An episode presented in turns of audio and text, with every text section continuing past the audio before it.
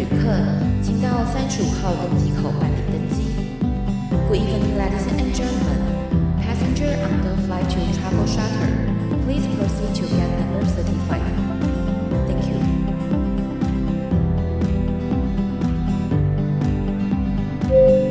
各位贵宾，我们即将起飞，请确实扣好系紧您的安全带。谢谢。Ladies and gentlemen, we are ready for takeoff. Please make sure that your seatbelt is fastened. Thank you.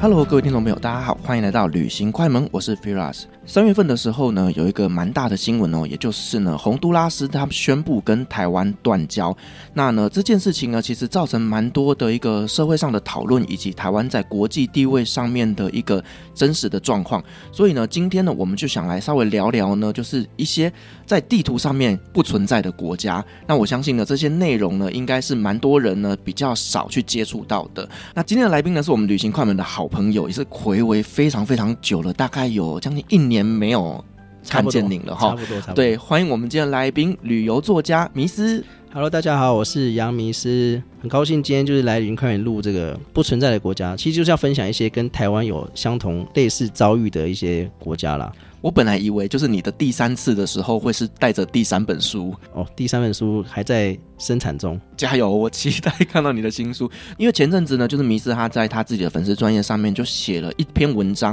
然后那个内容呢里面就写了一些呃在国际上面备受争议，或者是说他们的一个国际地位上面是不被承认的一篇文章。所以我那时候看了就是觉得说哇，真的是非常非常的有意思，所以就马上呢私讯迷失说可以来跟我们分享这些故事吗？当初会写那篇文章，其实主要是因为就是看到那个新闻嘛，然后我也很震惊。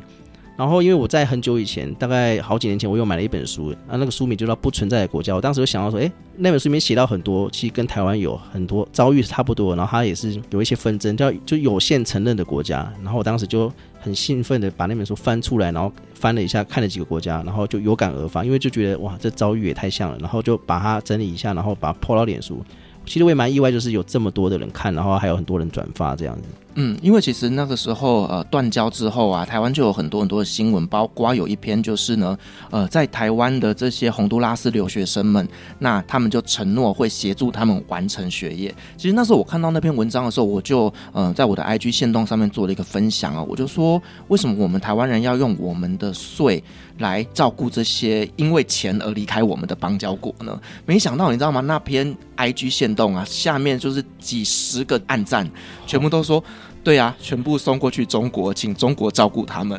不过好像每一次的邦交国断交，在台湾的留学生，因为其实我们这些邦交国，通常应该说台湾目前的邦交国，几乎经济水平状况应该是比我们台湾还要差的，所以应该多半都是他们送留学生，我们应该不太会有人去他们那边做留学生了。那像我自己的经验是，因为我是我大学是读台北科技大学，我们学校最多的外籍学生就是甘比亚。哦，然后很巧，就是刚好我在校的时候，就是甘比亚断交的时候，所以那时候他们一断交，我们当时就在想，哎，那这这些甘比亚学生怎么办？那他们其实当时也做了跟现在那个洪都拉斯一样，他们也说他们会帮忙争取，就是看有没有机会和好啊。不过其实现在回头看，就是答案是没有嘛。但当时台湾政府其实包含学校，他们也是宣称，就是说我们一定会让他们毕业。所以那时候我同班我自己的同科系，因为我们科系有非常非常多甘比亚的，他们也是真的有完成他们的学业，然后才回去这样子。所以我觉得这应该这个操作应该是。每一个断交国家应该都是一样的操作方式啊，所以如果你每次要发一篇，可能你还可以，你还有十三篇可以发，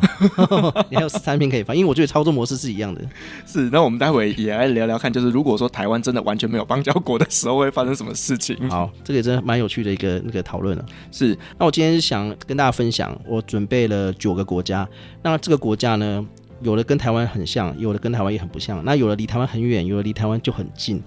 有的甚至你听过，有的甚至你根本就没听过。那在我今天分享的九个里面，有三个国家是零邦交国，所以我们可以大家来听听看，就是那如果真的没有邦交国会怎么样？那我们按照邦交国的顺序来讨论嘛，来来分享。因为其实你那时候列给我的这些国家，我真是天哪，这哪里啊？我还很认真去 Google 研究了一下。我也啊，前面几个它的这个你应该是听过，像第一个我想分享的是巴勒斯坦。哦，这个我知道。现在因为你在叙利亚读书嘛，所以其实巴勒斯坦对你来讲应该是很近，非常近，而且可能是可能比我更直接去面对到他们的现况。因为以前我们在阿语新念书的时候，其实就不断的会去学到就是以牙冲突，然后那一边的一个呃历史背景，所以其实这一块我算是比较熟悉的。嗯、哦，那我不能讲太深。那我先简单讲一下，就那巴勒斯坦在哪里呢？巴勒斯坦它在地中海的东岸。那它可以算是一个国中国，因为它今天其实严格讲，它就是被以色列给包覆着，而且还被以色列切断，切成两部分，一部分是靠近地中海叫加萨嘛，那一部分在约旦河西岸，它就是统称叫约旦河西岸，这样两块。那巴勒斯坦附近的国家，比如说有叙利亚、黎巴嫩、约旦，然后还有当然就包括它的以色列。那巴勒斯坦目前有多少邦交国呢？它有一百三十八个，其实蛮多的，一百三十八蛮多。那它成立的时间是一九八八年十一月十五号。那它的国土面积是六千两百二十，差不多是台湾的六分之一，所以其实也没有很大。大概人口有四百八十万。比较有趣的是，我个人觉得啊，就是我们在新闻媒体上看到的都是这个呃以色列去占领巴勒斯坦土地嘛，但事实上以色列它建国的时间还比巴勒斯坦国还要早。以色列是一九四八年五月十四号成立的，所以刚好就多巴勒斯坦国四十年。但不过这个东西你很难去讨论，因为你说谁先来的？如果你按照圣经，如果圣经讲的东西是史实的话。那以色列人其实，在西元前一千多年就在了嘛。但问题是，以色列人在这个西元一百三十五年的时候，进入大流散时期，就是被罗马帝国给冲散了嘛。那从此那块地就改名叫巴勒斯坦。然后从那之后到八世纪到了现代，就是阿拉伯人嘛。所以其实如果你往回看一千多年的话，这块地其实更多的是阿拉伯人。我去看一个数据啊，一战以前，以色列人占巴勒斯坦地区的人口只占一成，没错。但是到了二战，我那时候看数据，好像到了大概三成左右。就人口突然变了很多，就短短几十年就暴增这样子。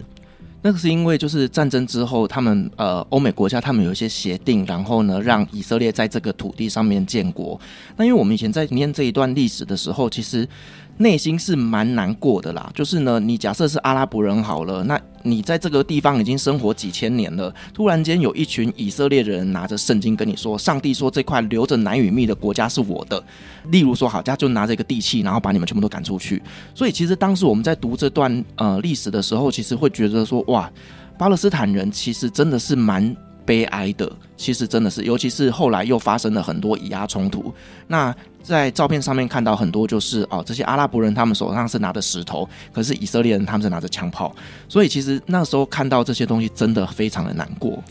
我讲一个我自己亲身的经验哦，就是我是二零一八年到约旦旅游，然后当时因为台湾人去以色列是免签，那应该说那时候对，那时候是女朋友，现在的老婆了。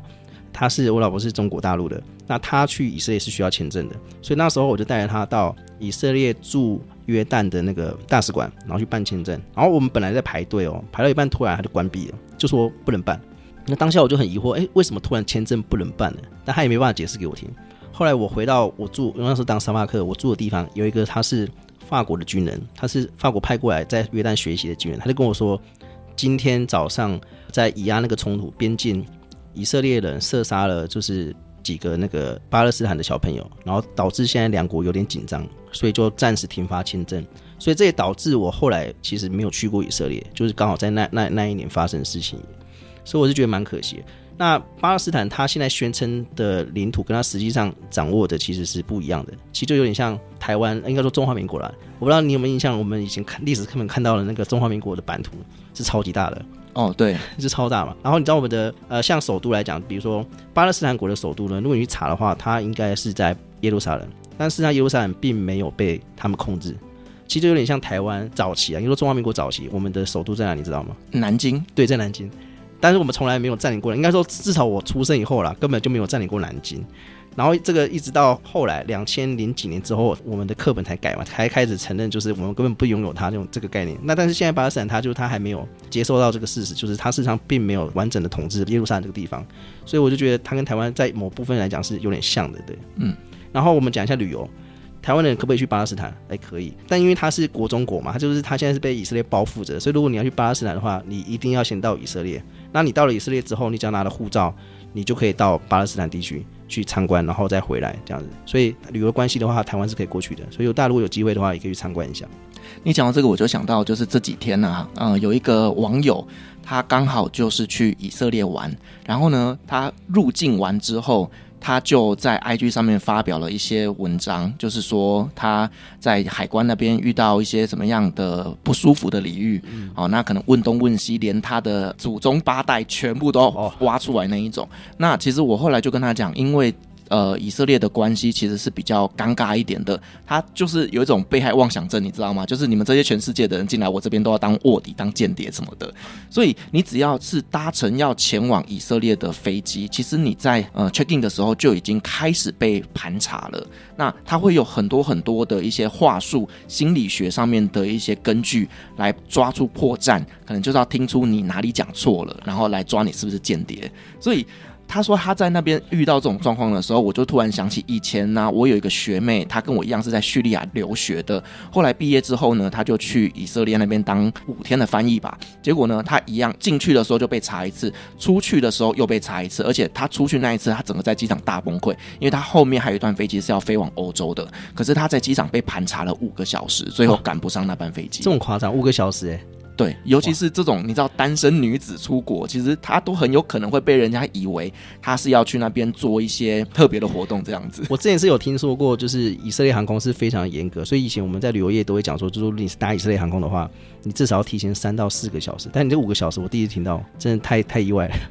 对，所以他那时候就问我说一些中东的旅游资讯啊，那我就跟他说，那你先进以色列，然后再去约旦，甚至你以后要去往叙利亚干嘛的，签证上面会比较没有。问题，因为呃，以色列那是用 Visa Out 嘛，是盖在一张纸上面的。可是如果你先入境了，可能叙利亚，那你就进不去以色列了。现在好像应该还好吧？就是还是有一些国家跟他是死对头啊。嗯，因为我那时候在约旦的时候，他也跟我说以色列是令子签嘛。对，所以说他就说这没关系，你先来约旦，然后再去以色列。不过也可能是他跟约旦比较好啦。对，因为约旦是第一个承认他的阿拉伯国家。哦，对，因为他们边境，然后会有一些呃，算是交通啦，或者是一些贸易等等的合作。好，那巴勒斯坦之后呢？我们现在要把我们的目光转移到欧洲。我要分享的第二个国家叫科索沃。哦，科索沃这个国家其实蛮特别，因因为我自己也去过。那科索沃它位于今天的巴尔干半岛，就是欧洲巴尔干半岛。它周围的国家其实蛮多的，它上面有这个塞尔维亚，然后有北马其顿，然后阿尔巴尼亚，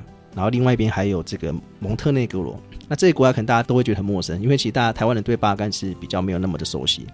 但就这个国家应该算四战之地，就是它周围都有很多国家嘛。那这个国家呢，科索沃它的邦交有九十一个，其实也蛮多的。可是比较要注意的是，它是二零零八年才独立的国家，算是世界上最新的国家，应该说欧洲最新的。OK，所以说你在那个科索沃的首都 Pristina，它有一个广场，上面就有立着一排英文字叫，New Bern，就新生，因为它是欧洲最新的国家嘛。不过当然这要看角度，如果你在你是塞尔维亚人，你肯定不承认，你就会觉得。没有，它不是个国家，它是它是我神圣不可分裂的一个部分，这样 神圣不可分割的。所以很有趣，就是它其实独立到现在也才这样减十五年，但它就已经有九十一个邦交国了，所以其实很恐怖的。那它的面积只有一万平方公里，就很小，大概就三点五分之一个台湾。然后它的人口也就一百八十三万，这也非常非常少。那科索沃，我自己的经验是这样子：台湾的如果要去旅游的话，基本上是免签了，但是你必须先上网去登记，申请一个就是我要入境许可这样，然后他会再发一封信回给你。不过我个人的经验是我没有申请，然后我是从阿尔巴尼亚过去，阿尔巴尼亚有那个巴士可以直接搭过去。那可能是因为因为科索沃它其实主体的民族并不是塞尔维亚人，他虽然一直跟塞尔维亚是一个国家嘛。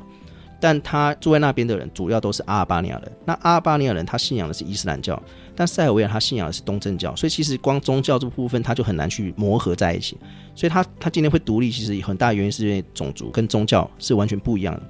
那我刚才讲他主体民族是阿尔巴尼亚，就一定会问说，那他干嘛不直接加入阿尔巴尼亚就好了？其实阿尔巴尼亚也很希望直接把它收过来。可是我就像刚刚讲，你如果直接把它划过来变成阿尔巴尼亚的话，塞尔维亚是肯定不能承认的。所以其实这个就是融入两步骤了。第一步骤就是先把你独立，然后再透过比如公投或是其他原因再融入到你本来想去的国家。包含我们后面会讲到的几个国家都是这波操作，就是先独立，然后再找机会融入。所以科索沃它其实是最终目的，我在想应该是要加入到阿尔巴尼亚这个国家，但现阶段它是没办法，所以用一个独立的方式存在。然后要讲的是。我当时是先去科索沃，再去塞尔维亚，但我不是同时去，我是一七年去科索沃，一八年去塞尔维亚。然后很有趣的是，我那时候是在塞尔维亚驻阿尔巴尼亚大使馆申请签证。其实塞尔维亚我们也不用签证啊，但是我们一样要申请一个一个入境申请，就一样去他大使馆申请这个。然后当时那个表单上面啊，有一项是写说，就是你是否来过塞尔维亚。然后我想说，哎，我去年去过科索沃，到这样算不算这样？然后我就问了一下他那个大使人员，我说我去过科索沃，这样算去过塞尔维亚吗？然后他就觉得有点不太开心，然后我说这样不算。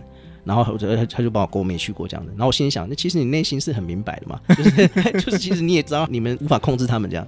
而且更有趣的是，塞尔维亚驻阿尔巴尼亚大使馆的隔壁就是科索沃驻阿尔巴尼亚大使馆，就他们大使馆是就在隔壁而已。嗯。然后那个现象，我就我那时候还拍张照片，就觉得这个政治也很有趣，就是哎，这两个国家大使馆就非常非常近这样子。然后要讲一个是最近的新闻，就是今年年初科索沃他才差一点要跟塞尔维亚打起来，因为车牌的关系。因为科索沃它今天有偏塞尔维亚那一部分有一个小村庄，应该说一个区域里面塞尔维亚人比较多嘛，然后他们的车牌就是还是用塞尔维亚的车牌。然后科索沃这边为了要统一，就宣布说在几月几号之前，你们必须把车牌换成我们科索沃的。然后因为当地的那个塞尔维亚人不愿意换。就差一点要打仗，不过后来是平息了这样子。为了车牌而打，对，就很有趣，就是为了一个车牌，要不要换成科索沃的车牌，然后吵起来这样子。哼，这个国家其实也是蛮战斗民族的嘛。对，然后再讲一下跟台湾的关系。他独立的时候，第一个承认他的东亚国家就是台湾。嗯，他独立后的好像一两天吧，台湾就承认他了。但是至今他没有承认台湾。然后比较有趣的是，我们承认他的时候，他们的外交部长就对外讲说，就是谢谢台湾的支持。但我们想加入联合国，所以我们需要的是中国的支持。就他讲的很露骨，但他还是谢谢我们这样子。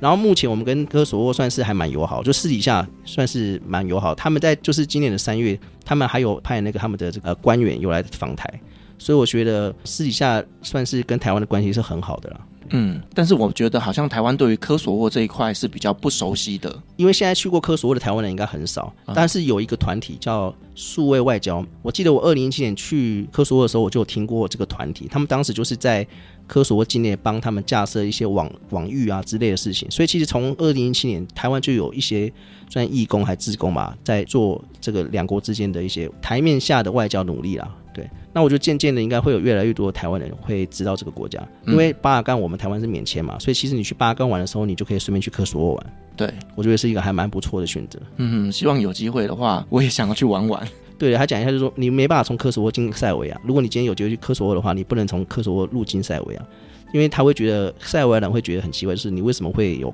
盖科索沃的章，就是没办法这么操作了，没办法从科索沃进塞尔维亚这样。嗯嗯嗯，OK，我们要讲第三个国家叫西撒哈拉。那这个西撒哈拉，它全名叫做萨拉威阿拉伯民主共和国，我很长，我都要看着那个稿子念，我才念得出来。那就是西撒哈拉，它的邦交国呢有三十八个，那独立的时间是一九七六年，那它的领土面积有二十六万平方公里，所以它比台湾大，它大概就是四个台湾这么大，但它人口很少，只有五十四万人，所以是密度非常稀疏的一个国家。这台湾人对这个国家应该是非常非常的不熟悉，其实我之前也不认识这个国家，我也是看了书我才知道叫西撒哈拉。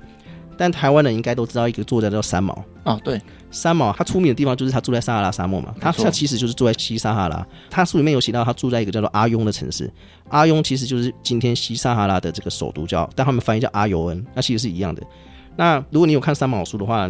他有一本书叫做《哭泣的骆驼》，他这本书里面就有提到，就是在那个一九七六年。然后西班牙撤出西撒哈拉这件事情，然后他们后来就搬到附近的一个西班牙殖民的一个小岛上面，所以可以知道，就是说西撒哈拉这块土地本来是由西班牙殖民的，但因为当地人他希望可以独立，所以他们就开始组织了一个叫做西撒哈拉解放阵线吧，反正就统称叫西撒人阵啊，这个名称我也不太记得，反正就叫西撒人阵。然后跟后来一个摩洛哥加入他们一起，简单讲就是说西撒人他们想要独立，然后他们就想要把这个西班牙人给赶走嘛。那当时就是在这块土地上参与的这些国家，有包含它北边的摩洛哥，然后跟阿阿尔及利亚，还有毛利塔尼亚这样三个国家，然后加上他们本地的那个一个叫西撒人镇的一个组织，这样四个国家掺和在一起，最后当然就是把西班牙人赶出去了。但赶出去之后，他们西撒拉人本来觉得可以独立了，最后发现哎也没有独立，反而被摩洛哥给占下来了。所以今天如果你看地图，你会发现。西撒拉大概有四分之三是在摩洛哥的掌控之下，那真正属于西撒哈人的土地大概就是靠近东边，靠近阿尔及利亚跟毛里塔尼亚那一小块。那如果你今天旅游的话，今天要去一趟阿尤恩啊，去找三毛的故乡的话，你就是要用那个摩洛哥的签证，因为今天这个阿尤恩这个首都事实上是被摩洛哥给控制住的。就是你如果你看地图啊，你会发现就是摩洛哥它占领的那一部分是比较好的。是不管从经济啊、土地啊都是比较好的。然后西萨拉它现在占领的那四分之一是非常贫瘠的。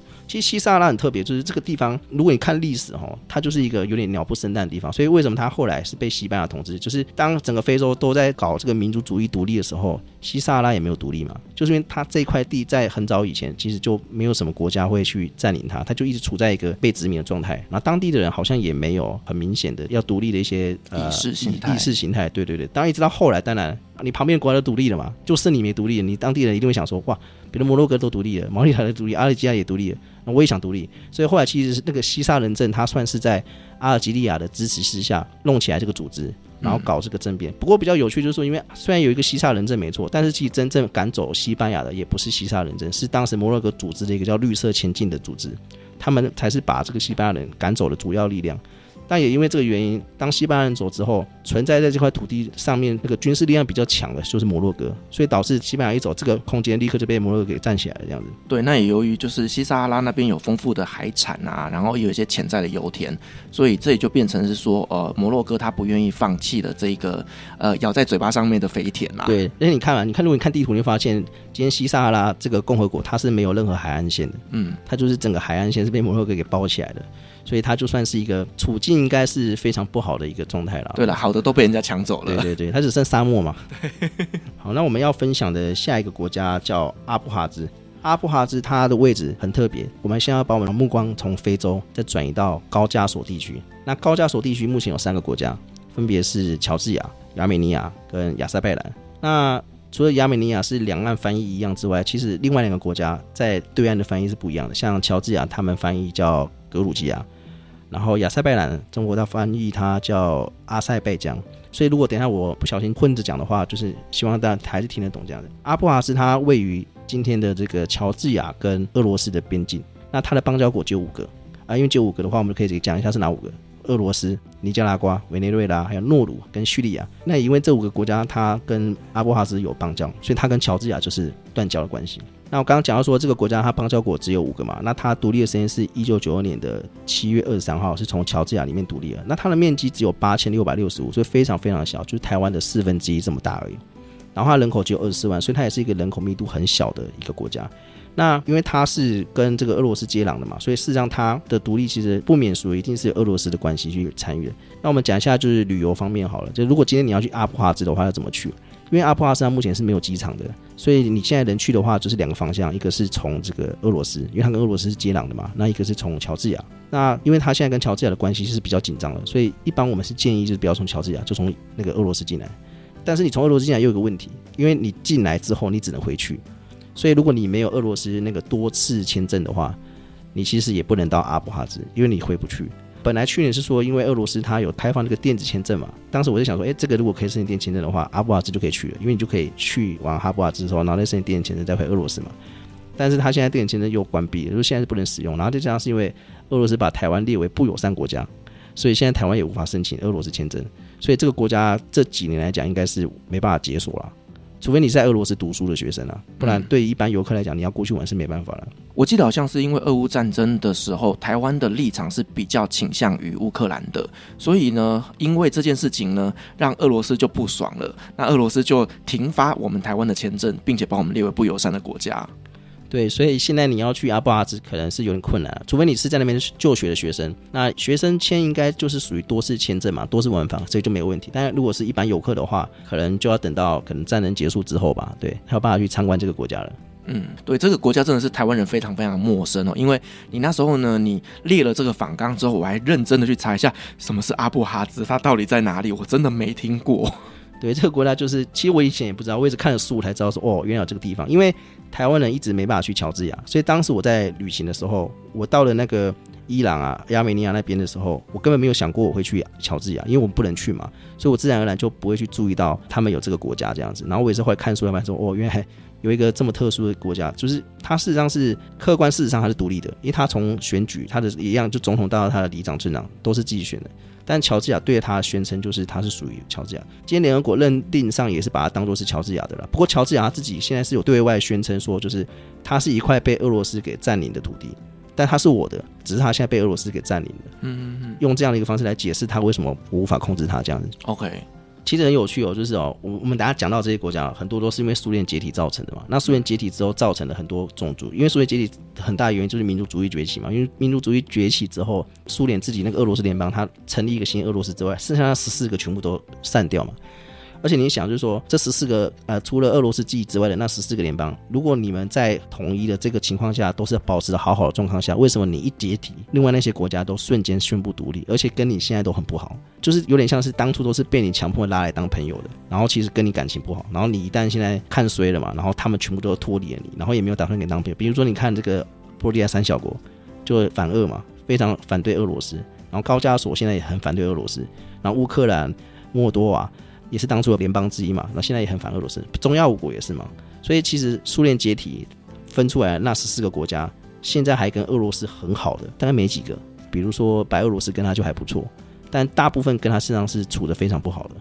包括我们等下还会讲的另外几个国家，都也是算是苏联解体导致的余孽吧，那个余孽一直烧到现在都还没有结束，这样子对。嗯，所以其实俄乌战争也是因为这一个苏联解体之后造成的结果啦。呃，这个乌俄战争哈，会跟我们大家讲到一个国家叫德佐，会有一点点关系，我们等下会提到。好，那我们下一个要分享的国家是北塞浦路斯，那北塞浦路斯也是两岸翻译有点不一样。呃，中国大陆翻译叫北塞浦路斯，所以是差不多了。那既然有北塞浦路斯，那就有一个南塞浦路斯。那今天塞浦路斯它是一个小岛呢，它被分裂成两个，一个北一个南。那我们先简单介绍它的位置在哪？它其实也在地中海，它跟刚刚我们第一个讲到的巴勒斯坦其实蛮近的，它也在地中海的东岸。那它的邦交国呢只有一个，一个就是土耳其。耳其对，所以等下也会讲到它的旅游啊，我们可以先讲。你今天要去北塞浦路斯玩的话，你只有一个方式，就是从土耳其，就它只有土耳其可以飞北塞浦路斯，然后你一定要再回土耳其。所以其实像刚刚那个阿布哈兹一样，你也必须要回俄罗斯。可是因为土耳其我们台湾的是电子签嘛，对，所以事实上你可以申请完，然后去北塞浦路斯之后，然后再申请一次，等于申请两次。不用，他现在是六个月多次签。哦，那很好啊，那你塞浦路斯就是免费去了嘛，等于是你飞过去之后再回来。那我们网络上有谣传了，应该说。在我们这个外交部的官网上面有写到，就是塞浦路斯玩法，就是北进北出，南进南出。就是说，如果你是从北塞浦路斯进去，你可以过它中间的那个交接。就是塞浦路斯岛现在很特别，就是它被分了四块，主体当然就是北塞浦路斯跟南塞浦路斯。那它中间交接的地方，为了怕两国有一些纷争，所以现在是被联合国给托管的。所以中间你是经过联合国托管区，然后再到南或到北。那根据现在外交部的规定，就是说，你如果从北塞浦路斯进去的话，你虽然可以到南塞浦路斯玩，但是你还是得从北塞浦路斯离开。那如果你今天反过来从南塞浦路斯进去的话，你可以去北边玩，但是你也必须回到南边。当时我在旅行的时候，我们应该说华语世界都是这么讲的，没有错，像官方也是这么写。但是我后来有看到一些英文的资料，是可以从北进南出，或是南进北出，其实也是没有问题。但不过因为如果你要南进北出，你只能去土耳其，所以更多的人是选择南进南出，但是有人选择北进南出，所以这是一个蛮有趣的一个现象。那北塞浦路斯只有个邦交国吗？那你猜一下？南塞浦路斯有几个邦交国？应该很多吧？还有一百七十九个，差很多哎、欸。全世界目前我记得好像是两百三十几个国家，嗯，它就占了一百七十九。所以说，其实你知道国际上认同的肯定是南塞浦路斯。应该说，国际上对于这个地方不叫南塞浦路斯啊，就是叫塞浦路斯。他们认定北塞是属于南塞的，然后现在只有北塞他自己觉得自己就是一个国家，然后你管不了。当然，其实北塞跟南塞它会分开，其实也是有迹可循的。比如说，北塞几乎都是土耳其人。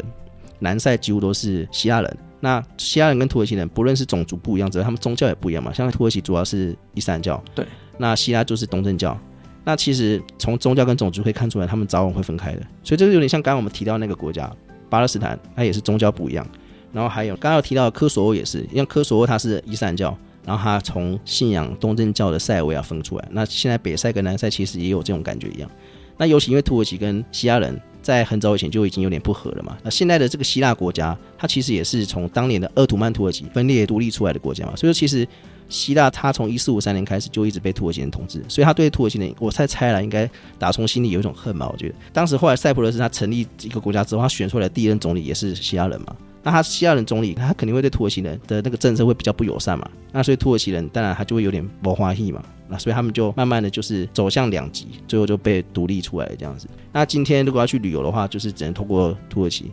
但是至少签证上来讲是方便的。所以其实有蛮多台湾人会去塞浦路斯玩。然后比较有趣的是两岸，因为南塞浦路斯是欧盟国家，所以对于中国的背包客来讲，他只能到北塞，他没办法通过那个联合国托管区到南塞。所以就会出现一个很有趣的现象，就是如果一个台湾人跟一个中国人一起去北赛玩的话，台湾人可以过境到南赛玩，但是中国人他没办法。哦，对，因为他要签证，对，因为他欧盟嘛，他没有办法进去嘛。对。然后我有看到有人就是说，他拿台湾护照，他要过去，然后也会被当成是中国人嘛，所以他说他还要特别解释一下，就是台湾这样子。但就是至少台湾人是可以过去，所以如果你上 YouTube 你去找北塞浦路斯的话，你就看到就很多 YouTube 啦，都是中国大陆的 YouTube，然后他们的影片都只能到北塞，就没有办法看到南塞。如果你要看南塞的话，你可能看不到任何的中国背包客去那边玩，都可能是台湾或香港的、啊、这样，所以这也是一个很有趣的现象。这样，这个时候真的觉得台湾的护照真的非常好用啦。现在是啊，我希望一直都是啊，也就像那个洪都拉斯跟我们断交嘛，但他并没有因此不给我们免签嘛。但是说实话，真的是不知道有没有哪一天这些国家都不给我们免签的时候，我们的这个护照的含金量是不是就会一直下滑了？对，因为其实中国护照它从以前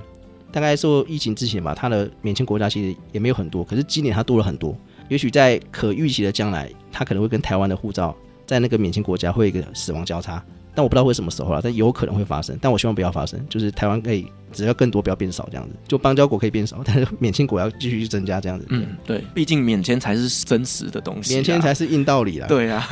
邦交那些东西，哎、欸，有很多东西都只是我们花钱去买来的朋友啦。对啊，好，那北塞之后，我们现在下一个分享是南奥塞提亚。我们现在再把我们的目光从地中海再转回到刚刚的这个高加索，一样是在乔治亚。所以乔治亚这个国家其实蛮可怜，就是它一个小小的领土上面，竟然有两有两个分离主义国家，一个是刚刚讲阿布哈兹嘛，然后现在讲的是南奥塞提亚。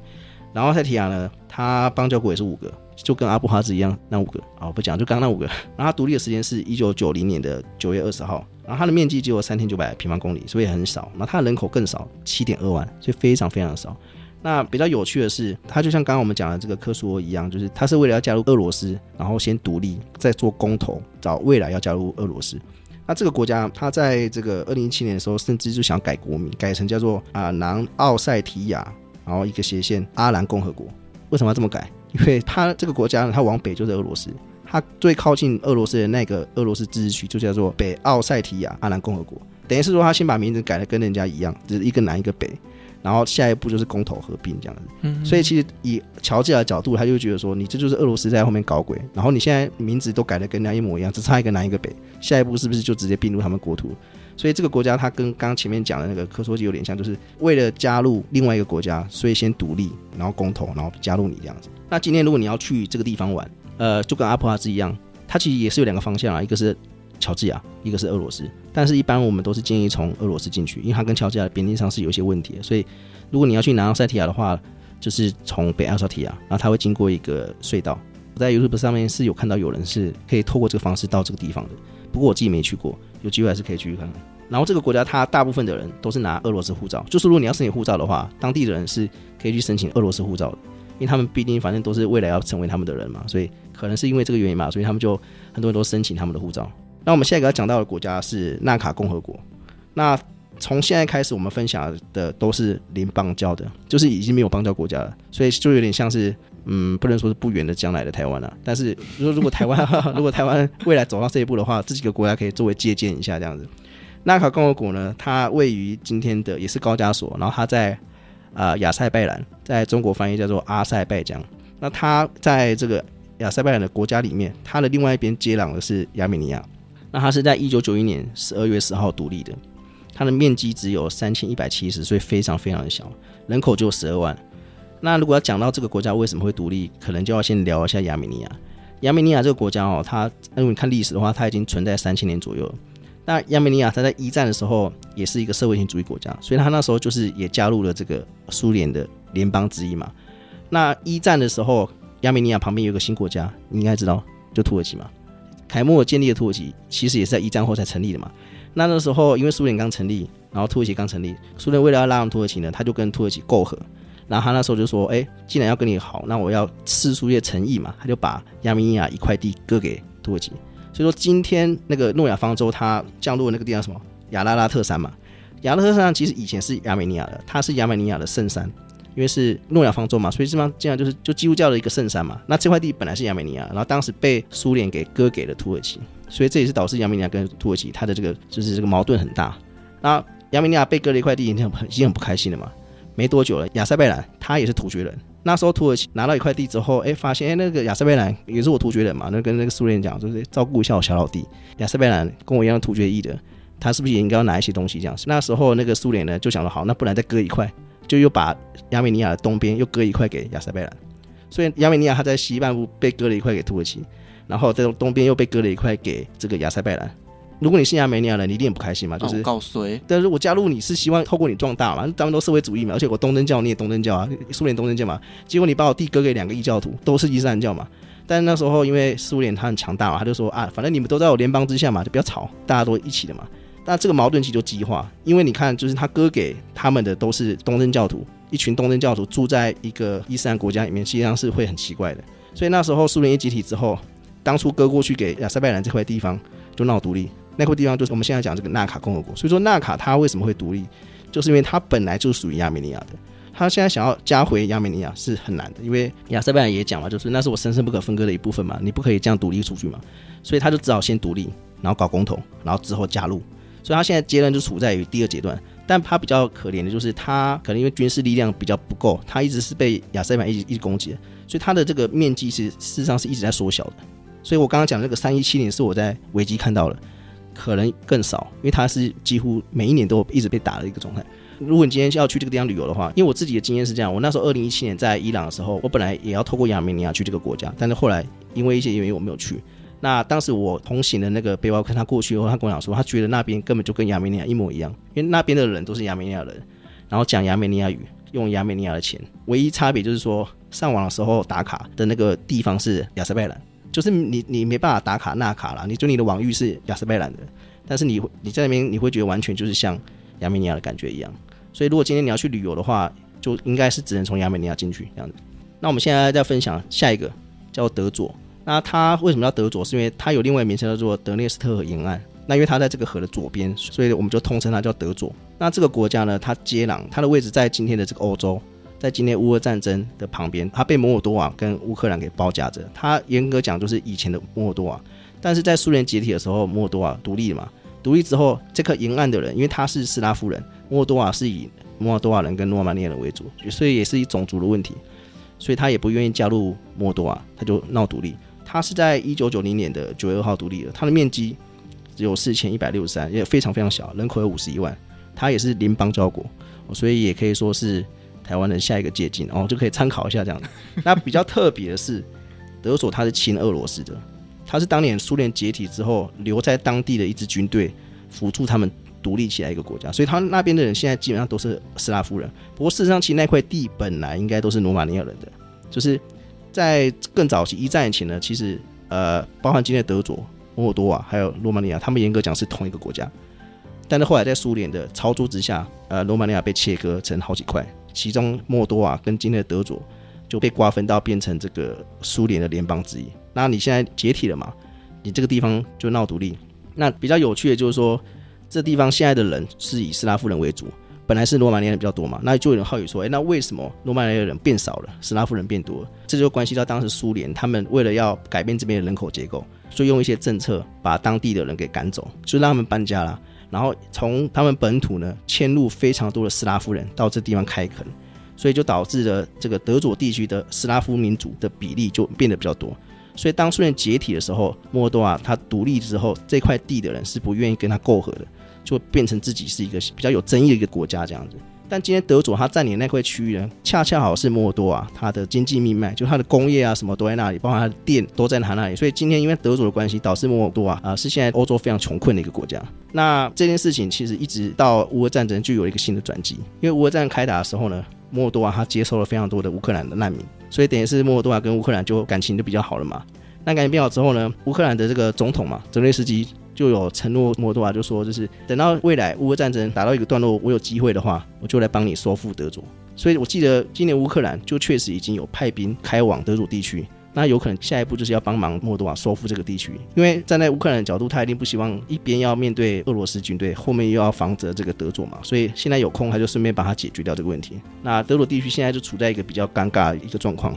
就他有可能面临会被灭国的状态，而且其实俄罗斯打乌克兰还有一个原因，是因为他希望可以开通一条直接跟德佐连在一起的路，因为现在俄罗斯跟德佐是分开的，中间卡了一个乌克兰嘛。那如果将来他可以通过打乌克兰，在他的南部打通一条路线的话，可以直接通到德佐，他就可以为将来并吞摩尔多瓦或者是并吞乌克兰有一个准备嘛。所以其实摩尔多瓦他会这么帮乌克兰，也是因为他很担心，如果俄罗斯真的连通起来的话，他下一步就很危险了。那摩尔多瓦他算是一个非常非常穷困的国家嘛。那我刚刚也讲了，他是罗马尼亚人嘛。其实莫多瓦跟罗马尼亚本来也是有机会合在一起的。那时候莫多瓦一九九一年刚独立的时候，他甚至是跟那个罗马尼亚用同一首国歌，就是知道他们感情其实很好。他们国籍其实只差一个图案而已。所以其实莫多瓦如果要摆脱贫困的状态，除了收复德佐之外，还有一个选择就是加入罗马尼亚。但是这个其实他们有办过公投，就是问两边的人民要不要合在一起啊、呃。我记得是结果是没有的，就是两边的人也不希望合在一起。其实你可以看德国。东德跟西德合在一起之后，东德的经济拉垮了西德嘛，所以其实当时罗马尼亚跟摩尔多瓦他也是很担心这个问题，就是如果我们够合在一起，我们融合成为一个国家的话，会不会导致我罗马尼亚的经济变也拉垮很多？所以今天罗马尼亚他帮助摩尔多瓦人的方式就是欢迎你来移民。那在罗马尼亚的移民政策里面是这样，就是只要你是在苏联时期就住在这块地的，然后你里面的人会讲罗马尼亚语的话，你就可以直接移民到我们这里。所以算是一个很宽松的移民政策，去帮助莫多瓦的人民可以脱离那个比较穷困的一个状态，这样子。所以这样听起来，这个德佐的地理位置非常非常的重要，非常非常重要。因为对于俄罗斯来讲，如果能把那边给占下来的话，对于之后这个俄罗斯的军事扩张应该会有很大的帮助了。好，然后我们最后一个要分享的是索马利兰。索马利兰它位于非洲。它就跟刚刚我们讲到那个西萨拉是对称的，西萨拉在西非嘛，那苏马利亚在东非。那苏马利兰哎比较有趣，它跟台湾是有建交的，不过因为它没有任何邦交国，所以它是属于有限承认的国家。所以我们今天还有十三个邦交国嘛，这里面不含苏马利兰。那也就是说，如果未来索马利兰正式被承认之后，我们就可以加一十四。对，不过当然有可能一旦还被承认的话，中共可能就会又来掠夺这样子，然后你有可能减一这样子。但就是说，它跟台湾现在是确实有互设办事处，而且比较特别的是，台湾在索马利亚设立的办事处是用台湾这个名称哦，不是用中华民国，所以这个其实意义就很不一样这样子。那索马利兰呢，它是一九九一年五月十八号独立的，那它的面积有十七万平方公里，它也是目前有先承认的国家里面统治的面积最大的，就是说它统治的范围是最大的，但它不被承认。那它的人口有五百七十万，所以其实算蛮多的。那它的地理位置呢，就是在东北非。它附近的国家有吉布地，还有伊索比亚，跟它南边的索马利亚。所以你听名字就知道，就是索马利兰、索马利亚，它其实原本是一个国家嘛。那只是说索马利亚当时它在独立的时候，因为政局的腐败跟一些治安的问题，最后在北方那一部分的人，他们觉得好像跟你混下去不太行，所以他就决定独立。所以今天的索马利兰就从当时的索马利亚独立出来，变成一个新的国家。但只是说，因为目前它也没有加入联合国，它也没有被任何人国家承认。所以他就处在一个比较尴尬的地方，但我就讲，如果一旦他被承认的话，就会瞬间多了一个很大的国家，然后他也会成为台湾的一个新的邦交国这样子。那今天如果你要去旅游的话呢，可以去办落地签，就你飞过去，然后办那个落地签啊，就可以去那边旅游，算是一个蛮方便的国家。好，那我们今天就是分享了九个国家，跟台湾算是有点类似的状况了。那也希望这九个国家可以走出自己的一条路了，不要说最后就被吞下来。像我们刚刚介绍的，有三个国家是没有任何邦交国的。哎，突然讲到这个，刚刚我们讲这个阿布哈兹、南奥塞梯亚，还有那个纳卡，这三个国家其实他们是互相承认的，就是同病相怜嘛。就是我们三个抱团取抱团取暖，他们就三个互相承认。但因为这三个国家是有限承认，就是在联合国是不承认的，所以你也没办法说他们是有邦交国。但他们确实是互相承认。所以如果你要把这些未被承认的国家的邦交也算进去的话，其实他们每个人都还有两个。就是互相，对，那台湾就很可能比较多一点的这样，是因为其实这一次的洪都拉斯跟台湾断交之后，我发现一个蛮特别的一个现象，就是以前我们可能说啊巴拿马断交的时候，大家就问啊又怎么又断交啊？可是这一次的洪都拉斯断交之后，我发现有很多很多的舆论都是啊这种朋友不要也没关系，我们台湾不支持金援外交。那我就会发现说，台湾人已经慢慢的把这个数字不是这么的在意了。呃，我觉得就有点聊了一点小政治，哦谈到一点点应该不会这样。不知道各位知不知道，就是其实这十三个邦交国，或者说中华民国的邦交国，他们跟我们邦交，主要是他们承认中华民国是代表中国，但因为由于现在的台湾人普遍，比如说你出国。然后问你说 Where are you from？你肯定不会讲 from China 嘛，你讲 from 台湾，就是台湾的这个民主意识，或者说我们对台湾的这个认同，其实已经强过于中华民国这四个字。所以事实上，这些跟我们有邦交的国家，他们并不是承认台湾，他们是承认中华民国代表中国这件事情。所以说，其实邦交国的多寡对于台湾的主体性可能没有这么大的影响了。还有就是人民的心理的状态也越来越可以接受，是因为他并不是承认台湾，他只是承认中华民国代表中国这个意识存在。所以说，其实有时候我也想说，随着邦交国变少，我们背负的这个原罪的这种罪恶感是不是也会跟着变少？因为就开始想说，哎，既然已经没有人承认中华民国了，那是不是未来也许是一个转机，就变得说，那我们就在国际上去用台湾这个名称？所以像我刚刚讲，索马利兰，我们在索马利兰设的这个办事处是用台湾这个名称，包含在立陶宛。也是用台湾，所以说其实虽然国际上的这种邦交我们是变少没错，但是在办事处就是这种非正式的外交上的办事处，我们的数量其实是越来越多的，而且到了这几年开始有使用台湾当做我们办事处的名称，这有点就是类似说在转型啊，就是我们对于这些敏感字眼的一个转变，还有代表我们台湾人普遍心理的一个状态，就是更能接受台湾，跟慢慢的也可以接受邦交国变少这件事情这样子。而且我觉得台湾人会越来越在意的，就是一个实质的一个帮助。对对对，例如说啊，我们跟呃立陶宛开始有一些呃贸易上面的往来。那有很多国家，他们呢虽然是表面上并不承认台湾，可是实际上我们台湾人去那边经商、旅游，好去那边留学什么的，其实我们都是蛮方便的。对啊，可能我最在意的就是免签啊，就是继续给我们免签这样子。嗯，但是就是说，反正现在大家对金元外交这件事情已经是比较反感。哎，其实应该说我们以前也不知道。是军，我其实我以前并不知道我们是拿钱去买外交了。我是后来不知道是从什么时候开始看到新闻才知道说，原来我们邦交国都是用钱买来的。然后每一次断交原因就是因为他们越要越多，然后我们给不起，应该说我们不想给那么多，然后中共就给你一次超多这样子，就大傻逼嘛，然后才导致这种外交。所以说，其实这样的一个条件下的外交。久而久之，会让我们可能会觉得说，真的是不要也罢这样子。不过说实话啦，毕竟他们也是联合国的成员之一，可能对于台湾，应该说对中华民国在国际的社会的地位，还是有一些些帮助的。但如果它是一个客观事实，就是变少这件事情是一个事实的话，你可能也只能用一个比较好的态度去面对它。我有稍微的去研究一下哦，就是从两千年开始，我们损失了二十个邦交国。应该说，从我出生啊，我是一九八八年出生的，我出生的时候，我们的邦交国是有二十九个，那现在是十三个嘛。那有的是重复断交，就是一下当朋友，一下不当嘛，就你可能钱给的不够就断交啊，又给你钱了又又邦交。总之从两千年到现在，我们总共断交了二十个。两千年到现在二十三年嘛，我们经历过三任总统，分别是陈水扁、马英九还有蔡英文。然后就一定有人说，那谁才是真正的断交王？那我就去看了一下，发现就是有十个国家是在陈水扁任内断交的，然后有九个就现在的蔡英文总统任内断交。然后让我蛮意外的就是。哎，马英九竟然任内只有一个国家断交，就是甘比亚，而且甘比亚他还不是说一断交就立刻跟中国媾和哦，他还忍了三年才去跟中华人民共和国去邦交。所以其实从某个角度来看，如果你很在乎邦交国的话，可能你比较适合选国民党。因为可能就比较不会有断交的状态了。那如果你是觉得比较还好，就我们不喜欢金融外交的话，那其实就不一定要支持哪一个候选人，因为反正终究结果就是越来越少嘛。我觉得这个真的就是每个政党他们的一个政治立场不一样啊，所造成的结果。毕竟就是国民党他可能呃想要跟中国维持好关系，所以呢，中国也会在国际上面呢呃稍微放一点水。对，放一点水，不过可能结果还是矮化我们了。对，是，哎，你你这个节目有立场吗？没有立场。那如果说我们真的就是照这样子一个局势走。Maybe 几年后台湾真的零邦交的时候，我们会怎么样？呃，因为我也不是专业的人士啊，但我我讲我个人的浅见啊，就是我觉得如果真的没有邦交国的话，因为目前的邦交国他们认同中华民国等于中国，他们是主要是认同这件事情嘛，他们不是说认同台湾嘛。如果真的没有邦交国的话啦，我在看网络上有两种说法，一个是比较悲观，一个比较乐观的。那乐观的话就是说，既然大家不承认中华民国了，那我们就重新开始用台湾的名字出现在国际上，那也许会有一批新的国家开始承认台湾。但是因为中共肯定是不会同意这么做的嘛，所以如果悲观一点来想的话，就是说，如果一旦中华民国没有任何邦交国的话，因为现在联合国他们认同的是台湾属于中国，然后现在世界上只有一个中国，就是中华人民共和国嘛，所以一旦中华民国没有邦交国，都相当于亡国的概念，那只剩下台湾，台湾目前看起来又比较像是一个地区，那它就会被联合国的这一串游戏规则被吃豆腐，一连串算下来，就是台湾属于中华人民共和国了。所以